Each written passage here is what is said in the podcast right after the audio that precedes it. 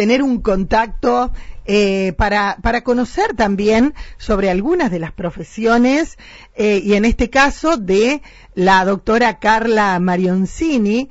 Ella es neuróloga y hoy está atendiendo en el consultorio de la doctora Sandra Gaido. Doctora, buen día. Encantada, un gusto poder dialogar con usted. Buen día, Mónica. Un gusto para mí. Qué, eh, qué profesión atrapante, ¿no? La, la suya. Eh, por favor, cuánto que podemos hacer con los neurólogos. Eh, bueno, contar un poquito a la audiencia. Eh, eh, empieza a venir ahora, ya viene, va a seguir viniendo. Sí, la idea o el plan que tenemos, eh, recién estoy empezando a venir acá María Juana, recién logré acomodarme en lo que es personal para poder venir. Eh, la idea es seguir viniendo siempre y cuando, bueno, sea un lugar en donde en donde haya la demanda de parte de los pacientes para Bien. para el tratamiento. Bien. Doctora, eh, ¿cuándo debemos concurrir eh, al neurólogo? ¿Cuándo le decimos a nuestro médico clínico, ¿voy al neurólogo o no? Oh, eh, hay muchas hay en muchas oportunidades se puede venir al neurólogo. Eh, los neurólogos vemos diferentes patologías, muchas de ellas, está, bueno, tenemos todo lo que es cefaleas o dolores de cabeza, aquellas personas que tengan dolores de cabeza en reiteradas oportunidades, que no sea un dolor pasajero y único, ¿no? Sí, sí. Eh, esos pacientes suelen venir al neurólogo. Ah, también hacemos todo lo que es la patología vascular del cerebro, aquellos pacientes que han tenido una ACV o que tienen mucho factor de riesgo para tener uno. Entonces, a veces son derivados por los cardiólogos, por los clínicos. Vemos todo lo que es también la patología neuromuscular. Ajá, por Eh, ejemplo. Aquellos pacientes que sufren dolores musculares eh, repeti todo es en repetición, ¿no? Sí, sí, Pero no dolores eventual, no es que hoy me duele un poquito y la consulta. Claro, todo lo que sea dolores musculares, eh, columna, eh, debilidad, del- digamos pérdida de fuerza en lo que es brazos, piernas, eh, ardor, quemazón en las piernas, todos los síntomas sensitivos, muchas veces están relacionados con patologías como la diabetes eh, o, o alguna otra, eh, el consumo de alcohol, alguna otra, que, que bueno, llegan a la consulta para tratar esos síntomas y Bien. Eh, por ejemplo, alguien me decía, eh, la consulta al neurólogo a veces cuando uno tiene dificultad para tragar o porque siente algo, eh, ¿es así? ¿Uno debe consultar con usted? Sí, sí, de- hay que valorar, digamos, el médico clínico por lo general es la primera valoración y a veces es el que decide si tiene que ir al neurólogo o no, pero también hay trastornos de glutorios, as- digamos, el Ah. trastorno para tragar asociado a algunas enfermedades neurológicas Ah, que, bueno, algunas son muy conocidas, no son lindas, pero algunas son muy conocidas. Por ejemplo. Eh, lo que es la esclerosis lateral amiotrófica, la miastenia gravis, entre otras. Eh, ¿Esclerosis múltiple también eh, lo atiende el neurólogo? Sí, la esclerosis múltiple es una patología autoinmune que la atendemos específicamente los neurólogos, sí. Y, y las personas a veces suelen tener las dudas sobre la enfermedad de la esclerosis múltiple. Eh, ¿Se puede controlar? Hoy en día es una patología que, que tiene muchas investigaciones, permanentemente están descubriendo nuevos tratamientos o nuevas moléculas para hacer nuevos tratamientos. Eh, es una patología que si bien eh, tiene cosas muy negativas porque se da en pacientes por lo general jóvenes, dejando habitualmente algo de discapacidad. Hoy en día los tratamientos han avanzado muchísimo y realmente uno puede controlar, depende de múltiples factores, pero Sí, puede sí, sí. controlar eh, en muchos casos y estar durante muchos años sin, sin actividad de, de la enfermedad. Ajá. Eh, con medicación, obviamente. Sí, con medicación. Eh, Y- justo es una de las, de- no es una patología muy común, No. primero, eh, pero es una patología que tiene mucha investigación porque, bueno, el- a lo- digamos, es una cuestión de que del interés que ponen a veces los laboratorios porque se van logrando cosas. Qué bueno, qué bueno. Eh, ¿De qué se compone la esclerosis múltiple? La esclerosis múltiple es una enfermedad autoinmune, en donde autoinmune quiere decir que el organismo ataca al propio organismo Claro. y eh, lo que genera es desmielinización. Se pierde como, eh, es difícil explicarlo, Sí, pero sí. como una capa que recubre las neuronas y eso afecta en la transmisión neuronal, en el impulso eléctrico. Bien. Eh, Lo explica bien, doctor. Está bien que lo explique así, porque nosotros si no no entenderíamos. ¿Puede ser que haya dos componentes, el inflamatorio y el otro que es el neurodegenerativo? Sí, en lo que es esclerosis múltiple, sí. Eh, tenemos, cuando yo recién hablaba de actividad de enfermedad, es el componente más que nada inflamatorio. Eh, pero también se van midiendo y se van descubriendo que hay un proceso neurodegenerativo que va llevando a otras eh, afecciones como trastornos de memoria dentro de la enfermedad. Em, ¿hay, ¿Hay tratamiento que hay que hacer preventivo o ya cuando la enfermedad está? ¿Se puede hacer un tratamiento preventivo de esto? ¿Ante los primeros síntomas, por ejemplo, no? No, particularmente en, esta patología, eh, no eh, uno tiene que tener un diagnóstico y una vez que se, que se llega al diagnóstico, que a veces tampoco es tan fácil, no, claro. porque hay que, hay que hacer varias cosas previas de descartar otras patologías, de poder tomar muestras para hacer algunos análisis un poquito más más profundo, una vez que se llega al diagnóstico se inicia el tratamiento. Bien. Eh, no hay manera de prevenirlo previamente. Después, el tratamiento farmacológico sí es solamente una de las herramientas que tenemos. Eh, hay otras, siempre lo que sea actividad física, bueno, en el caso de, lo que es esclerosis, a veces algunos suplementos que se utilizan. Sí, sí, sí, sí. Eh, bueno, hay mucho entonces, ¿eh? ¿eh? Y me imagino que la ciencia y, como decía usted, los laboratorios ante la posibilidad de, de lograr algún avance siguen, siguen en eso.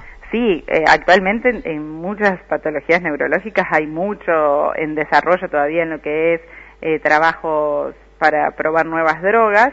Eh, habitualmente lo que pasa es que se sigue avanzando en aquellas que se van encontrando efectividad. Claro, no sucede así, por ejemplo, con las enfermedades neurodegenerativas como el Alzheimer, Claro. Y las demencias o los deterioros cognitivos en donde el avance de lo que es farmacológico no se logra. Eh, entonces, si bien hay muchos trabajos, no, no, hay, no hay gran rendimiento o efectividad. A eso quería llegar también, a, a este tipo de enfermedad. Hoy por hoy, eh, cuando vivimos en un mundo de locos, haciendo 20 cosas a la vez, no nos acordamos si esta mañana desayunamos o no, y hace dos horas que pasó. Eh, la gente dice, yo tengo Alzheimer, tengo miedo. ¿Cuándo tenemos que consultar la doctora eh, por, por el Alzheimer, la pérdida de memoria y todo esto?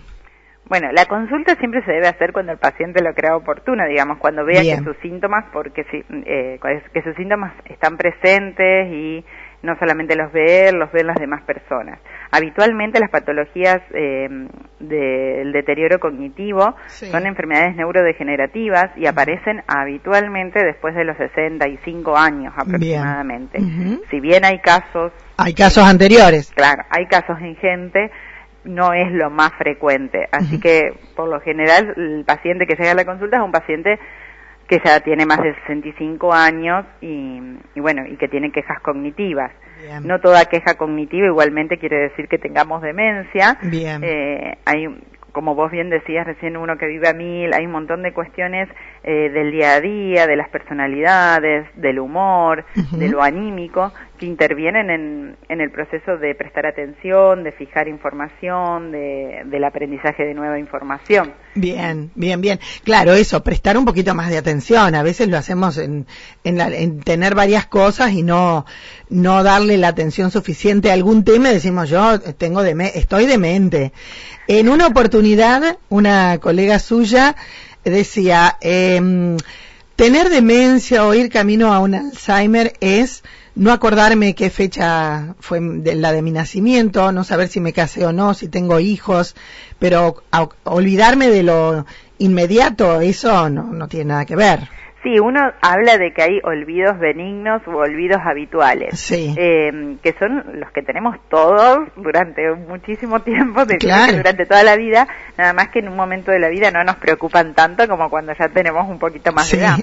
Eh, entonces, por ejemplo, a veces las cosas que hacemos de, modo automático, donde dejé el celular, donde dejé las llaves, los anteojos, eh, esas cosas, esos olvidos son habituales, los tenemos todos o ay me olvidé de tender la ropa sí, sí, eh, sí, me olvidé de pagar una cuenta. bueno eso no, eso Es... son olvidos de, del día a día que los tenemos todos. Pero Eh, no son digamos suelen no ser patológicos o no, no marcar enfermedad por el hecho de que son esos esas cosas que hacemos automáticamente. no es normal después sí eh, tener un olvido de de mayor magnitud, por ejemplo, yo a veces les digo a los pacientes, estamos haciendo las milanesas, vamos a la heladera, decimos, ay, que vinimos a buscar? Y eran los huevos, y no nos damos cuenta y volvemos y terminamos de hacer la acción sin eso, ah. que era un paso importante. Ah. Ahí ese olvido ya llama más la atención. Lo habitual sería que yo vuelva y diga, ay, los huevos, y vuelva a la heladera a buscar los huevos. Bien, bien, bien. Eh, el olvido de la primera apertura puede ser que nos pase a todos, seguir haciendo una actividad sin un paso trascendental eh, ya es algo que llama un poquito más la atención. Y que sería motivo de consulta por ahí. Claro. Bien. Por último, doctora, porque sé que tiene que atender a sus pacientes, ¿Qué pasa? Em, en una oportunidad vi en, una serie de televisión eh, un tema de un padre eh, o la madre, no sé qué, que frecuentemente se amarreaban a su hijo y le provocaron una enfermedad neurológica importante. ¿Puede suceder esto? Ay, no la vi a, a, lo que me decís. Eh, hay algunas lesiones que se producen, en, no sé si será el caso de lo que hablas ¿no? Específicamente, pero hay algunas lesiones neuronales que se pueden producir, sí, por los traumatismos repetidos. Por ah. ejemplo, en los boxeadores, en, gente que tenga traumatismo, o sea, no hace falta que sea un golpe no, no, no, no. en sí, pero sí que tenga eh, alguna aceleración, desaceleración de lo que es la cabeza en el zamarreo, te digo. Claro, específicamente, eh, puede suceder que aparezca alguna lesión. Bien, era un bebé en este caso y bueno, eh, habitualmente hacían eso, el, bebé mm, terminó muerto, son series basadas en hechos reales, por eso me ah. llamaba la atención. Y bueno, después pueden producir, claro, yo que a lo mejor te entendí enfermedad neurológica a largo plazo. No, no. Después estos sí pueden producir algún sangrado intracerebral, eso sí porque bueno, son frágiles y, ya te digo, son procesos de aceleración y desaceleración. En el caso del, del zamarreo, de una estructura frágil como es el cerebro, dentro de una cajita más, más, más rígida como es el cráneo. Y que esta tiene arterias y, y que esas arterias se pueden lesionar más cuando hablamos de un, de un niño muy pequeñito. Bien, bien. Eh, ¿Cuándo es la próxima visita? ¿Ya lo sabemos o lo vamos a anunciar a través de la radio? Ah, no, todavía no lo Bueno, eh, un gusto, Carla, ¿eh? la doctora Carla eh, Marioncini me está atendiendo hoy en la clínica de la doctora Sandra Gaido, así que muchísimas gracias por su tiempo. Realmente me quedaría más, seguramente habrá otra oportunidad para charlar. Bueno, espero que se haya comprendido todo un poco. Sí, sí, eh, Las esperamos si necesitan algo, acá estamos en el consultorio. Gracias, doctora. Bueno, muchísimas gracias a vos, Mónica. Hasta, luego. Ahí estábamos, ¿eh? ahí estábamos hablando de salud primera nota en la mañana de hoy.